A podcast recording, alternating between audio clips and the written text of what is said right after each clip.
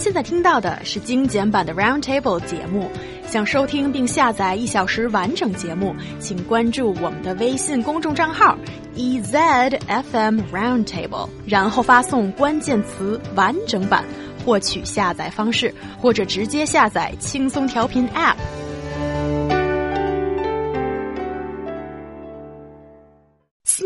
Is bad for people's health. The bad air quality makes it difficult to breathe and may even give rise to respiratory disease. But do you know that smog may even make you fatter? A U.S. study revealed that people may put on more weight during smoggy days.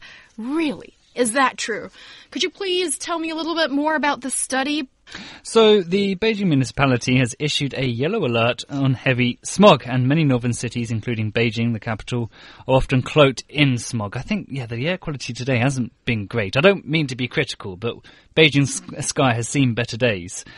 And there are now some new studies showing how this is actually being linked to people being overweight. And I, I read I read over them this morning. The most interesting one that I saw was on a study done on several children that shows that the obesity rate in child in children born in um, polluted areas is 2.3 times higher than that of peers born in a clean environment. And the leading belief seems to be that it's due to your metabolism being accelerate, um, no, being slowed down um, from the excess exposure to smog.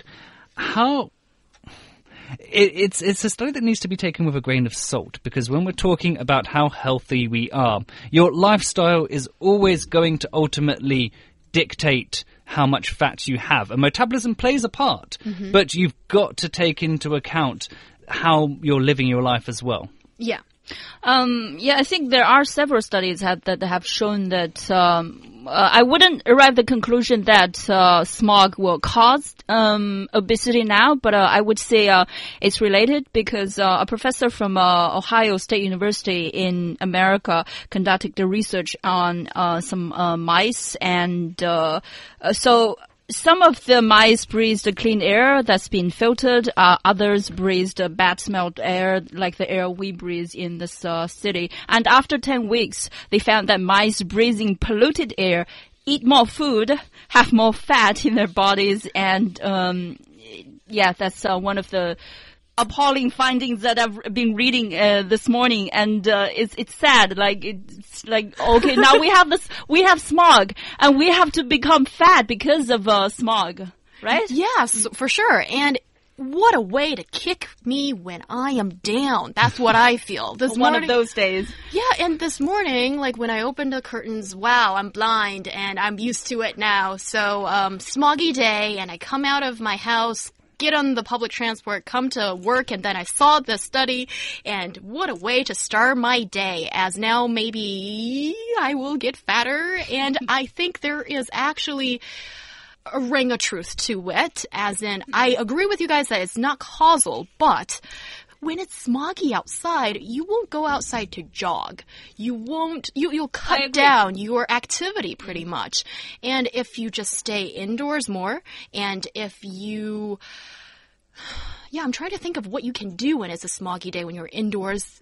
Well, there's You can one- do aerobics at home Well, if you've got couch an. if- potato. Well, Yeah. if, well, if you've got an air purifier, which I think mm-hmm. most people in Beijing are now buying, you can do home exercises that would keep you in shape. But it's I've, different. It's completely different. in what way? Um, jogging outside, you just just different. Like what? I, I don't know. Maybe it's just me. I don't like the jog in. Well, that's that's personal preference. Yeah. But in terms of actually controlling your weight, if you do something like an insanity workout, which Mm-hmm. are available online and mostly free nowadays because of the internet, that will be as good at keeping you in shape as jogging, if not probably better. So there are alternative means. It's just if you want to accept them or not. That is true, and I not surprised at all that Sam comes up with that counter argument because he's a man that here I quote from Sam from a previous show that Sam said, I treat my body like a temple.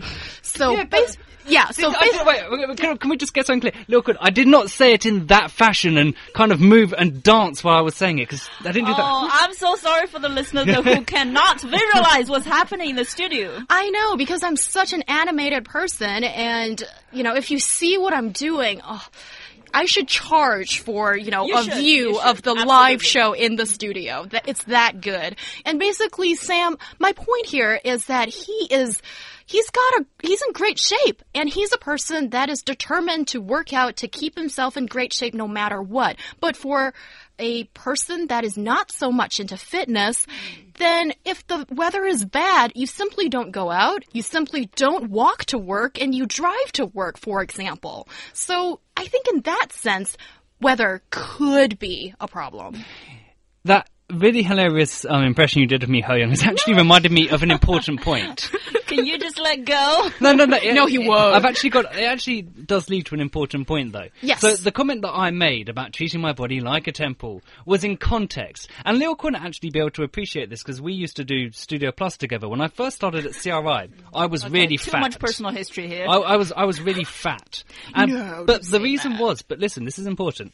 Part of the reason I gained a lot of weight was because when I was a teenager, I I was naturally had a very high metabolism, which means I couldn't gain weight, and because of it, I ate quite a lot of you know junk food like crisps and pizza and etc. And what happens to your body is that if you keep abusing it, it your metabolism does drop. You, we're not invincible. We're not made of steel. So it was a big lesson to me that once my metabolism dropped, I had to make alterations in my lifestyle. And I think the same methodology applies here. I think if we know that bad air is going to contribute to our metabolism and how bad it is, we need to counteract it with A, making sure we're eating healthily because certain foods can really drive down your metabolism. And B, make sure we're exposing ourselves to clean air. Go for a walk in a park, get an air purifier, take the appropriate steps needed. Yeah, I think you made solid points, but uh, I have some very another piece of very sad information here. So, so continue kicking me, yeah. basically. All right, I'm lying on the floor. yeah, yeah. Well, some studies have shown that uh, uh, smog, the, the influence uh, of the smog, can actually um, cause instability of uh, blood sugar. Th- that kind of instability will make people lose, kind of lose a sense of whether they are hungry or not. So you tend to eat a lot during that time. Think about it. When, like Beijing last year, when it was the worst of, it was the worst of times. What did you do? I ate a lot. I, I'm not. I'm not denying it. Yeah, I once had like five Snicker bars at one go, and Sam is looking oh at Come on. me as if I'm a. Why? Yeah, see, see, he can't take it. I'm sorry, Sam, but when it's smoggy outside, sometimes you just want to like stay in your little cave mm. under your little blankie and watch some TV and eat. Yeah, yeah, yeah. I, I Okay, okay. Fruit. Sorry. There are sorry. alternatives to Snickers. the, the quick question I wanted to ask Lil Quinn on the study which talks about ins, um, unstable blood sugar, does it show a relation to this between this and uh, diabetes? Because that's also connected to your blood sugar as well. No, it didn't say like specifically this will lead to obesity, but it did say people will eat more. Yeah. Right? Okay. Okay. Well, it. I think that's more of a descriptive observation, but what's really needed here is someone like Sam that says you need to look after yourself and your weight and your shape and look as good as he mm. does.